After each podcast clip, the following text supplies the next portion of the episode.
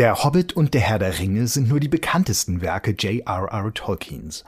Vor bald 50 Jahren starb der Fantasy-Autor und immer noch findet sich in seinem Nachlass Veröffentlichungswürdiges.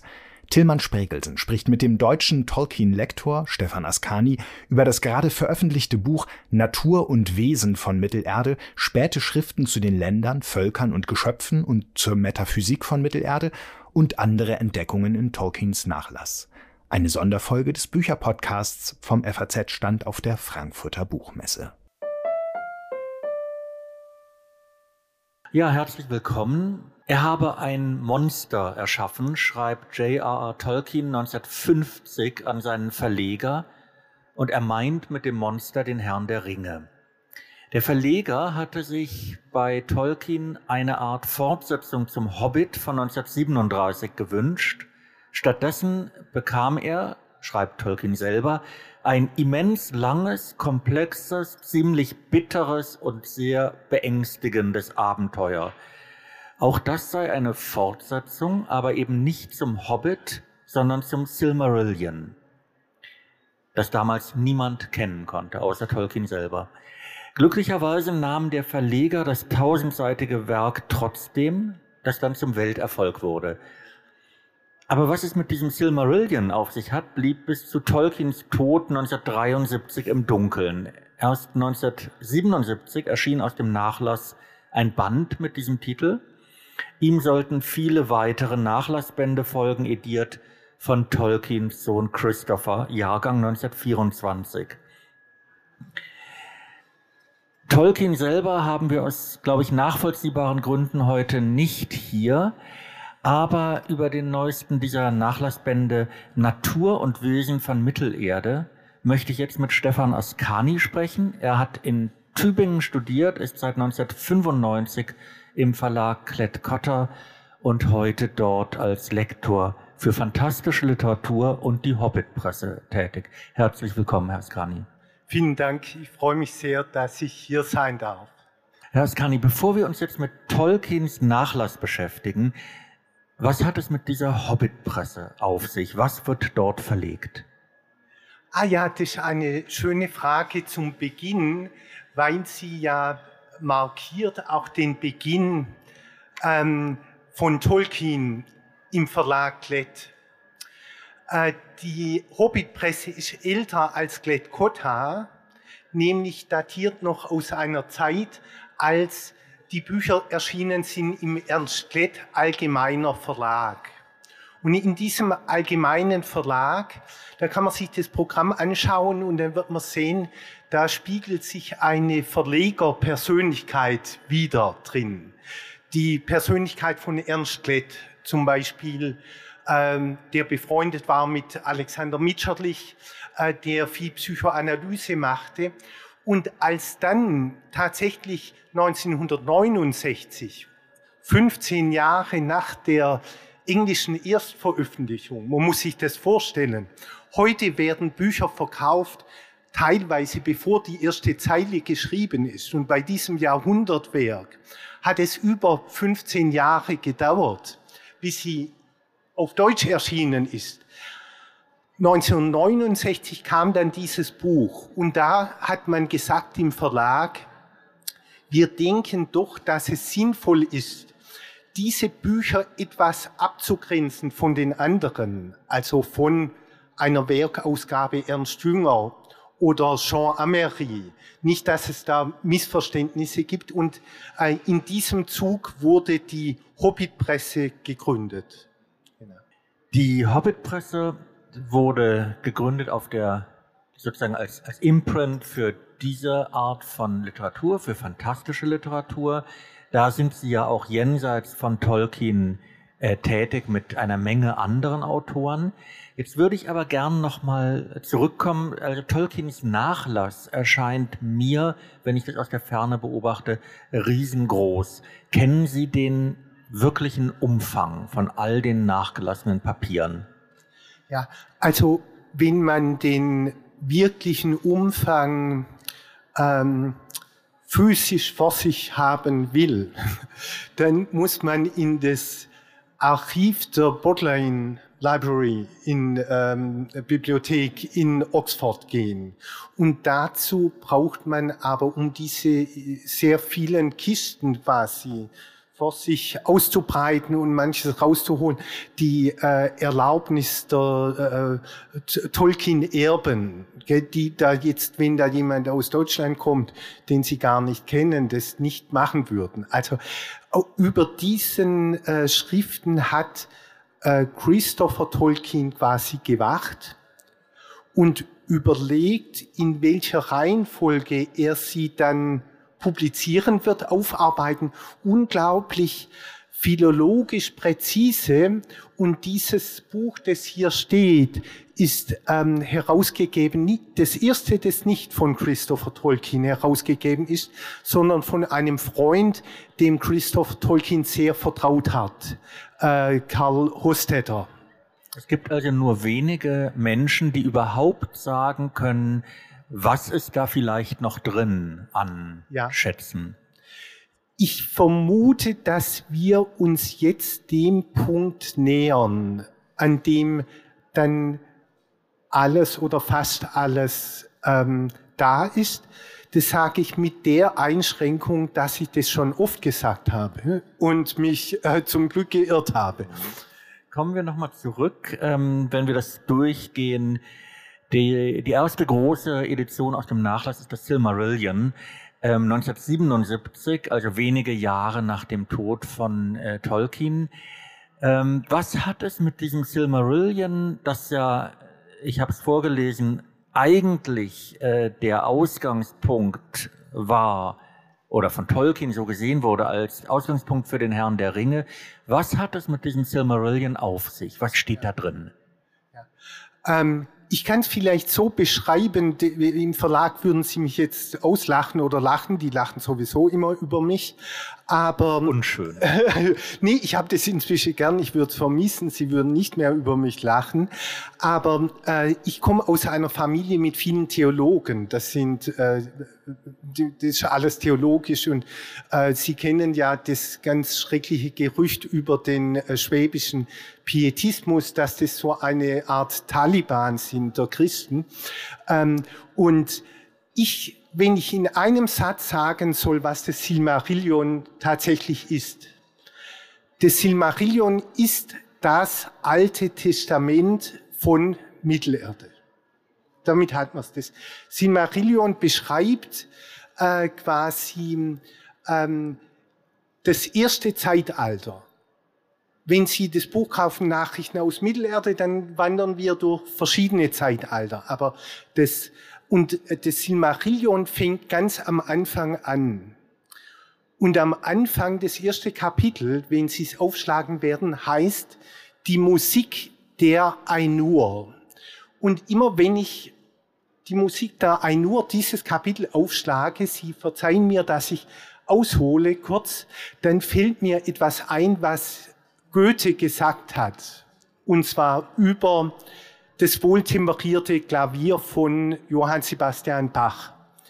Darüber hat Goethe gesagt, dieses strahle eine solche Ordnung aus, dieses Werk, wo Bach durch alle 24 Tonarten äh, komponiert, dass es fast so sei, wie wenn die ewige Natur sich vor der Schöpfung mit sich selber unterhalte.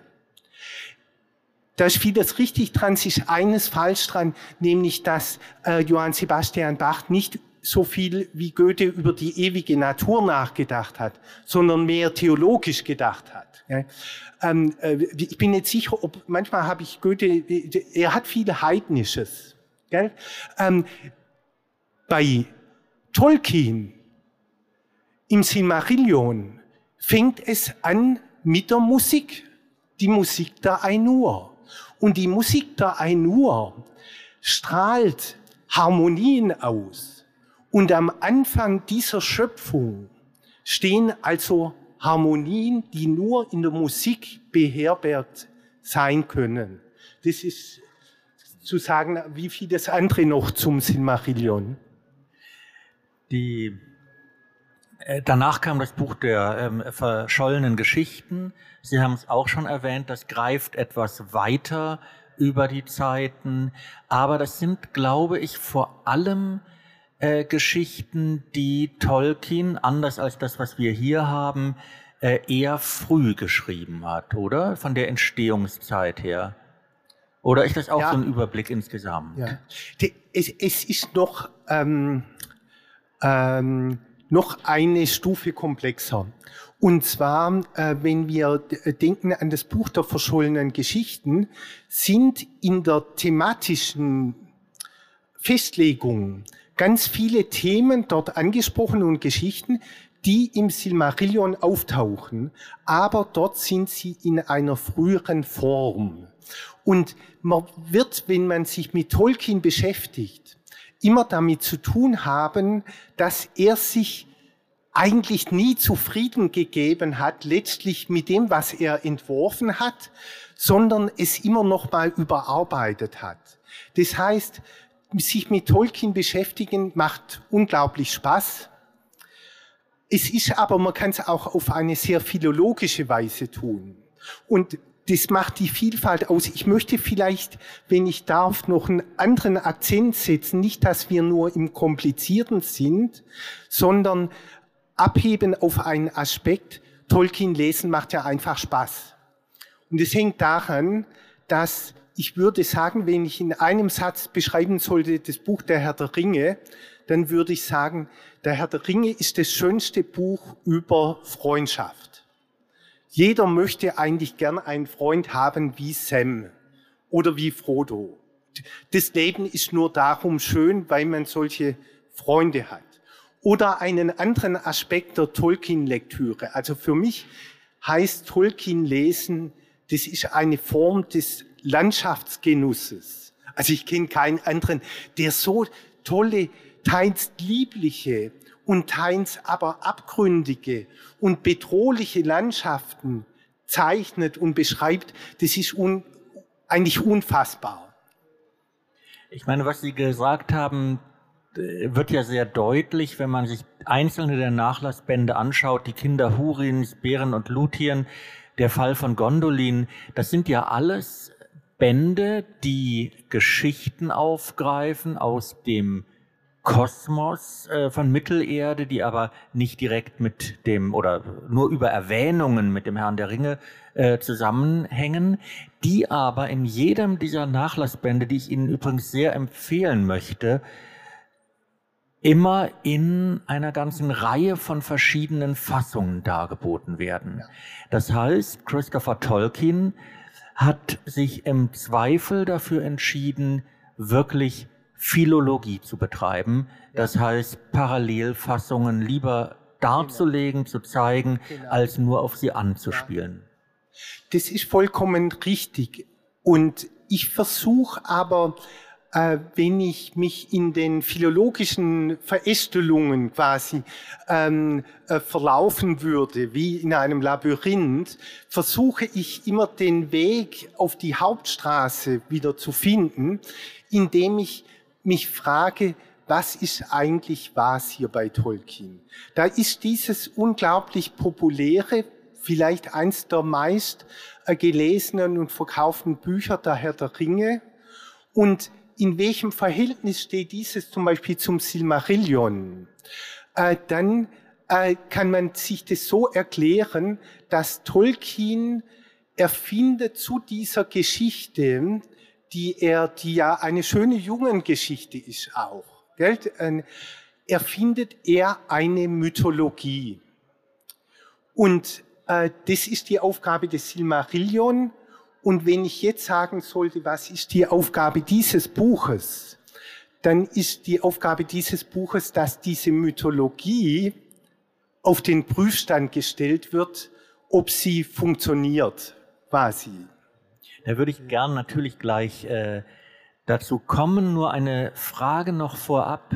Wenn es um diese Mythologie geht, die wir bisher, also vor diesem Buch kennen, es ist sehr interessant, es sind in den letzten Jahren mehrere Nachlassbände rausgekommen, die nicht direkt mit Mittelerde zu tun haben, sondern die zum Beispiel die Artus-Geschichte noch erzählen oder aber die Sigurd-Geschichte äh, aus der Edda nochmal aufnehmen. Oder für mich fast am interessantesten Tolkiens Beschäftigung mit dem finnischen Kalevala, wo er ja zum Teil sogar eine Nachdichtung, eine ja. metrische Nachdichtung angefangen hat.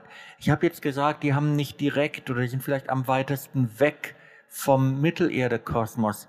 Sehen Sie da trotzdem einen hm. Zusammenhang? Ja, ich sehe ihn sogar noch über Tolkien selber hinausreichend.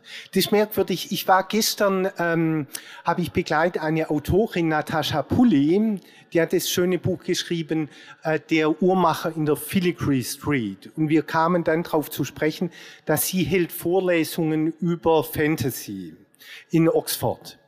Und äh, wo Tolkien ja selber gelehrt hat. Und es ist so, ähm, wenn Sie sehen, den ähm, Hobbit, da taucht ein Drache auf, der heißt Smoke. Und dieser Drache, der liegt auf einem Goldschatz. Dieses hat Tolkien nicht erfunden, sondern das hat er vorgefunden. In der abendländischen Mythologie gibt es Drachen, die liegen auf goldenen Schätzen. Das ist so. Und das ist ein Merkmal der Fantasy. Fantasy ist quasi immer ein Aufgreifen bekannter Motive und dann Fantasy über Fantasy. Und ich habe mal behauptet, ähm, die Fantasy-Leser werden bei guter Fantasy überrascht, indem sie dem begegnen, auf was sie eigentlich gewartet haben. Also wenn Sie zum Beispiel denken, Sie lesen den Hobbit und da kommt der Drache Smaug auf Seite 168, dann sagt der Leser, was? Ein Drache, das ist ja unglaublich. Endlich finde ich hier einen Drachen, der ist ja wie der erste Drache, dem ich je begegnet bin. Und das ist die Aus Aufgabe von Fantasy, Geschichten, die es an sich schon gibt, immer so zu erzählen, dass sie ganz neu sind. Ja, in diesem Fall mit dem Drachen wäre es natürlich denkt man sofort an den Beowulf, äh, aber eben an den zweiten Teil des Beowulf, der weniger bekannt ist als am Anfang diese Grendel-Geschichte. Das fand ich auch, als ich viele Jahre später dann diese Stelle nochmal gelesen habe im Beowulf-Epos, dass äh, es doch erstaunlich war, wie dicht Tolkien an diesem Charakter auch geblieben ist, an einem Drachen, der eigentlich schläft, eigentlich friedlich ist, aber wenn man ihm was wegnimmt, dann ja. wacht er auf und ja. dann wird er richtig aggressiv. Ja. Ähm, Sie, Sie haben da was unglaublich Tolles beschrieben im Moment, und zwar, äh, dass diese Geschichten, äh, die beschreiben eine Art Latenz. Das könnte man, Latenz könnte man so sagen wie, da liegt was in der Luft und man weiß es nicht. Für eine der zentralsten Sätze im Herr der Ringe heißt, wo Frodo sagt, ich werde den Ring nehmen, auch wenn ich den Weg nicht weiß. Und es ist auch eine Latenz. Er nimmt den Ring, aber er weiß nicht, ob er es schafft. Und das ist was Unglaubliches. Für mich ist das eine, äh, ich, ich, ich, es ist ja normal, als Mensch man wird älter und älter und nachdenklicher. Aber für mich ist dieses, dieser Satz, ich werde den Ring nehmen, auch wenn ich den Weg nicht weiß, das ist für mich wie eine enorme Metapher aufs ganze Leben. Weil wir, dass wir leben, heißt im Grunde genommen, wir haben einen Ring, auch wenn wir nicht genau wissen, wie es ausgeht. Keiner, der lebt, weiß ganz genau, wie sein Leben ausgeht. Und, und so, so trifft Tolkien irgendwie ins Zentrum eigentlich der Existenz. Und das noch äh, 50 Jahre nach seinem Tod. Wir haben hier jetzt diesen neuen Nachlassband als ich diese Ankündigung gelesen habe von Ihrem Verlag, habe ich mich im allerersten Moment gefragt, lieber Himmel, wir haben jetzt so viel Nachlassbände gehabt in den letzten äh, 30, 40 Jahren eigentlich. Ist da überhaupt noch genügend übrig? ganz offensichtlich war das der Fall. Ja, äh, in der Tat, ich war auch selber überrascht und ich habe ähm, der, äh, dem englischen Verleger gesagt, ähm, ich wusste schon immer, dass Tolkien ein unglaublich tiefgründiger Autor ist. Und mit diesem Buch habe ich gelernt, dass er noch viel tiefgründiger ist, als ich dachte. Und das hängt natürlich zusammen mit seiner enormen Bildung als Professor in Oxford. Und in diesem Buch werden quasi verhandelt die, ähm, die Voraussetzungen, unter denen zum Beispiel elbisches Leben stattfindet. Da gibt's zum Beispiel äh, die Frage, Elben sind unsterblich. Also ihr Leben, das währt so lange, wie diese Welt Arda existiert. Aber was passiert? Es stirbt ein Elb. Und was jetzt? Und das ist wunderschön in diesem Buch beschrieben, nämlich dass der Schöpfer von diesem Allem, der heißt ja Eru, Iluvatar, sich unterhält quasi mit seinem Lieblingsjünger Manwe. Und die fragen sich, was können wir jetzt machen mit diesem Elb, der gestorben ist? Und es gibt zwei Möglichkeiten. Entweder wir stellen, es ist ja gestorben vor allem der Körper von diesem Elb. Und wir stellen diesen Körper wieder her, das ist die eine Möglichkeit.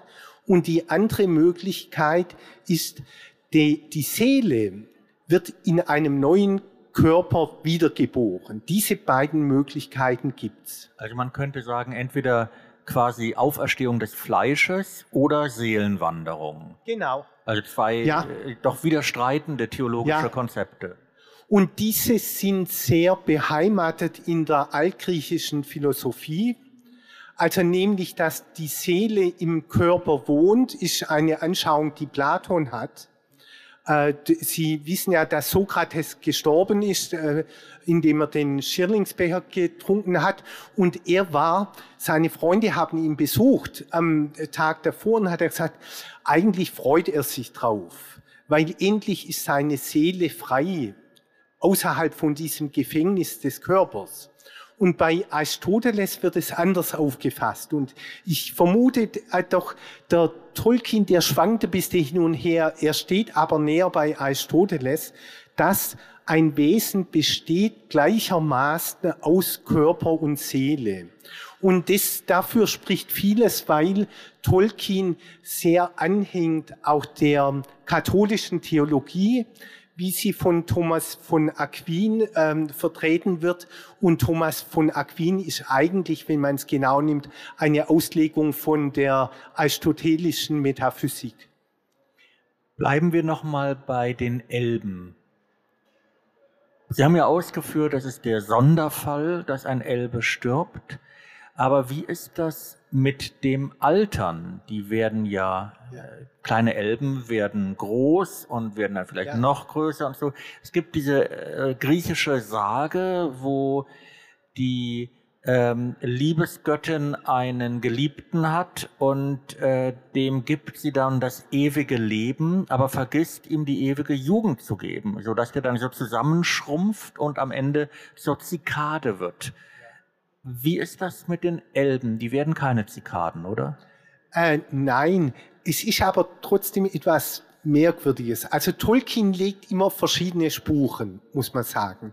Und wenn ich sage, ich würde eine Behauptung aufstellen, dieses Buch hier, das ist der endgültige Beweis, dass Mittelerde existiert. Und Mittelerde existiert darum, weil es Widersprüche gibt. Nur das Ausgedachte ist widerspruchsfrei und das Echte hat Widersprüche. Unser Leben ist voller Widersprüche und, und Mittelerde auch. Und jetzt ist es so mit den Elben. Die Elben, ähm, äh, sie wachsen heran in Sonnenjahren. Also um ein Elbenleben ähm, äh, zu messen, braucht man verschiedene Zeitbegriffe. Das ist sehr kompliziert. Ich müsste Mathematik studieren, um alles zu verstehen. Und zwar ist bei Tolkien das Tolle, dass die Sonnenjahre sind für die Elben die Jahre des Wachstums. Und wenn die Elben dann ausgewachsen sind und erwachsen, dann beginnt eine andere Zeitrechnung. Und jetzt Ihre Frage, wie ist es mit dem Körper? Da gibt es verschiedene Theorien, die auch da drin sind. Die eine ist in der Tat, die leben so lange wie Arda existiert. Und sie sind auch gleich, die sind von ihrem Körper jetzt nicht so beschwert. Gell, die sind, das ist ein schönes Verhältnis. Sie leiden nicht unter ihren Trieben auch. Also die sind nicht geknechtet vom Körper, sondern eigentlich frei. Und das andere ist aber, das taucht auch vor. Es gibt zwei Wörter in dem Buch. Das eine ist Roa, das ist der Körper. Und das andere ist Fea, das ist die Seele, der Geist. Und es gibt manchmal bei Elben, dass der Geist so langsam den Körper wie auf ist. Also bei der ist ja nicht so wichtig. Und das ist, sind aber heikle Fragen, die in ihrer Widersprüchlichkeit interessant sind. Kommen wir zu einem anderen äh, Thema, wo Tolkien auch durchaus widersprüchliche Antworten gibt oder Andeutungen. Ich formuliere es mal ganz reduziert. Wo kommen eigentlich die kleinen Orks her? Ja, ähm, das ist in der Tat so. Also es gibt, ich habe heute Morgen in dem Buch nochmal gelesen und da steht ein Satz drin, mit dem Orks ist es eine undurchsichtige Sache. ist, äh, und zwar, die Orks sind so was Schräges, dass man sie nicht in, mit geraden Gedanken beschreiben kann, gleichermaßen. Und es gibt, ähm, wie man weiß aus dem Herr der Ringe, verschiedene Formen von Orks. Es gibt auch zu ihrer aller Beruhigung, es gibt Orks, die sind nicht ganz so schlimm. Also die sind, äh, die, also sie sind auch nicht total okay. Ich würde mich nicht mit ihm befreunden, aber sie sind nicht so schlimm wie die schlimmen Orks sind.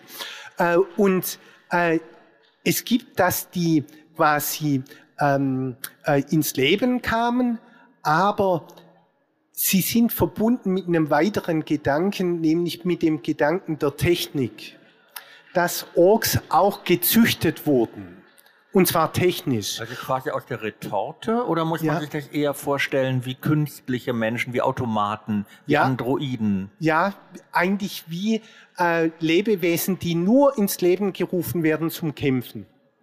Und das heißt, darin spricht sich auch aus, dass Tolkien doch in gewisser Hinsicht auch so gelesen werden kann, was für uns sehr aktuell ist mit allen Umweltfragen, die wir haben, dass uns die Technik auch ein enormes Unglück beschert haben könnte. Also Tolkien ist sicher auch mit seinem Sinn für die Bäume, er ist äh, ein Mann, der ökologisch gedacht hat, lange bevor es bei uns politisch-ökologische Bewegungen gegeben hat. Also ein ganz früher Entdecker von äh, komplexen Fragen.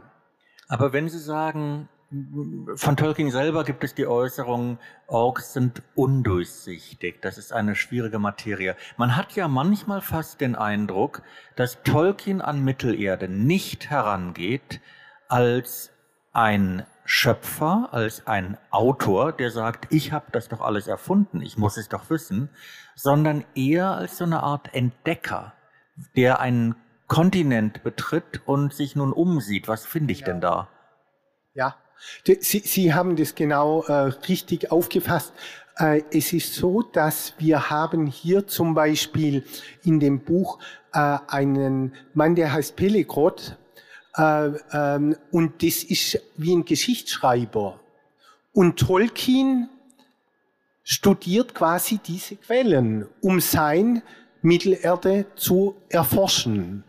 Und äh, die äh, Frage ist, man kommt immer, das zeigt auch dieses Buch, an grundsätzliche Fragen.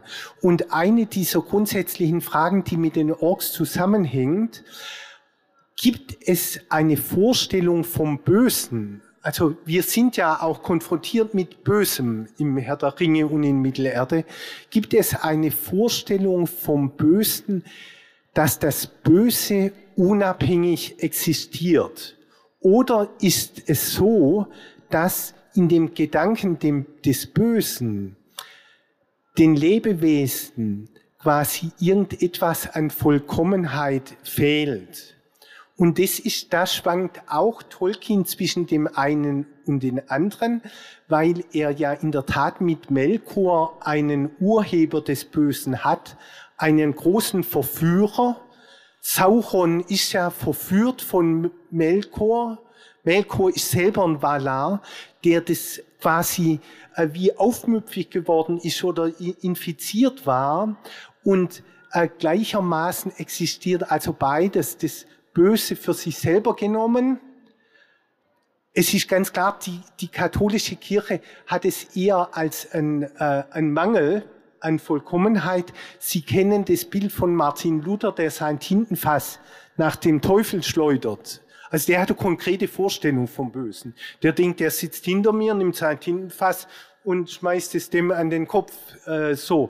Äh, ist hochinteressant, wie sich hier quasi die interessantesten äh, Anschauungen über unser Leben äh, kreuzen in diesem Buch. Und ich glaube, genau deshalb gibt es da auch keine Eindeutigkeit. Also der eine Grund für das Fehlen von Eindeutigkeit, Sie werden, wenn Sie es lesen, werden Sie feststellen, es gibt zu zentralen Fragen einfach mehrere nebeneinander stehende Antworten, auch hochinteressant, wie ich finde. Das eine ist ein inhaltlicher Grund. Es kann also bei diesen Fragen keine wirkliche Einigkeit erzielt werden. Der andere scheint mir aber doch auch zu sein, dass Tolkien das über einen so enorm langen Zeitraum sein Material verfasst hat, seine Erkundungen durch den ja. äh, durch das Territorium Mittelerde gemacht ja. hat. Das heißt, manchmal ändert sich doch dann auch ja. was. Ähm, ich will vielleicht diese Frage verbinden mit etwas anderem, weil das mir schon schade wäre, wenn ich es nicht erwähnt hätte. Und zwar, wir haben jetzt viel drüber gesprochen, dass Tolkien ist ein Forscher und so weiter, von allem, der immer weiter schreibt. Aber was ich am wichtigsten finde, ist, Tolkien ist ein Mann, der spielen kann. Der hat auch, das sieht man in diesem Buch, unglaublich Sinn für Kinder. Der beschreibt da, wie Kinder spielen. Ich habe selten so schöne Sachen gelesen da. Oder er beschreibt in diesem Buch, das ist meine Lieblingsstelle, da bei den Quenya, da leben Bären. Äh, bei denen auf der Insel Numenor. Und diese Bären sind mit den Menschen befreundet. Und manchmal machen die für die Menschen extra, führen die Tänze auf. Das die Bärentänze zu, zu deren Vergnügen. Und das heißt, meine Frau würde da sagen, die ist Kunstlehrerin und die findet immer das Wichtigste, was die Kinder haben müssen, ist ein, dass sie malen können, ist Spieltrieb. Und Tolkien hat einen unglaublichen Spieltrieb und dazu würde ich gern eine kleine Anekdote erzählen, dass Tolkien musste äh, Arbeiten korrigieren. Und das äh, damit hat er ein bisschen Geld verdient. Der hat wie äh, so Gymnasialarbeiten korrigieren, dann hat er von dem anderen Le Lehrer vielleicht fünf Pfund kriegen, dann konnte er bisher seine eigenen Kinder ernähren, bevor er eine schöne Stelle hatte als die. Und er ist da und da hat er diese vielen Zettel von den Schülern und ein Zettel ist übrig. Und irgendwie war immer ein bisschen langweilig. Und diesen Zettel gibt's und dann schreibt er dorthin auf Englisch, in einem Loch im Boden, da lebte ein Hobbit. Das ist ja unglaublich. Einfach, dem Mann war langweilig. Und, und dann fängt er an und schreibt, in, in einem Loch im Boden, da lebte ein Hobbit. Und dann nimmt er etwas Unglaubliches, seinen Anfang, was ähm, äh, viele tausend Seiten und ganze Leserschaften beschäftigt. Sowas kann nur ein Mann, der spielt. Und dazu kommt dann aber, dass er so unglaublich gescheit war. Also wenn ich spiele, da kommt ja halt nicht so ein tolles Buch raus, gell? Aber beim Tolkien, da kommt halt was äh, dabei heraus. Das ist unglaublich schön und lohnt sich äh, für viele Generationen von Lesern, dass, das, dass man diesem begegnet. Vielleicht noch eine abschließende Frage. Wir alle haben ja vermutlich mitbekommen, dass es eine neue Fernsehserie geben soll. Ich meine, die erste Staffel sei schon abgedreht. Wissen Sie mehr, was erwartet uns da? Ja, ähm, es ist so, ähm, mein erster Satz wäre, ich weiß nicht mehr. Wenn ich mehr wüsste, würde ich sagen, ich weiß nicht mehr, weil ich nichts sagen darf. Das, das, das, ist bei so Dingen, weil da geht es um so viel Geld, da äh, kommt dann irgendjemand, der macht mir ernsthaft Schwierigkeiten. Aber ich weiß Folgendes. Und das sage ich jetzt, und Sie sagen es eben niemand weiter, dass ich das hier in der Buchmesse äh, der Öffentlichkeit preisgegeben habe, weil dann steht sozusagen mein Lektoratsleben auf dem Spiel. Es wird, diese Serie wird spielen im zweiten Zeitalter. Jetzt wissen wir, das zweite Zeitalter spielt auf Numenor. Und Numenor ist eine Insel und ich vermute, es geht um Seefahrt. Das heißt, ich bin einer von den größten Helden in meinem Kopf oder in meiner Lesegeschichte. Neben äh, dem Bilbo und Frodo ist der Odysseus. Und ich würde sagen, wenn der Odysseus äh, vor Troja fährt, ähm, dann sollte er wegen der Seefahrergeschichten sehr gerne dieses Buch mitnehmen, weil in diesem Buch steht sehr viel über Numenor und über die Geschöpfe und auch die Bären, von denen ich ge eben gesprochen habe, die führen ihre wunderschönen Tänze auch auf der Insel Numenor vor. Das klingt fast, als sollte man dieses Buch lesen, um vorbereitet zu sein auf die Serie oder um vielleicht zu wissen, wie es wirklich war. Ich danke Ihnen ganz herzlich, Herr Askani. Ja, ich danke Ihnen. Das hat mich sehr gefreut. Danke.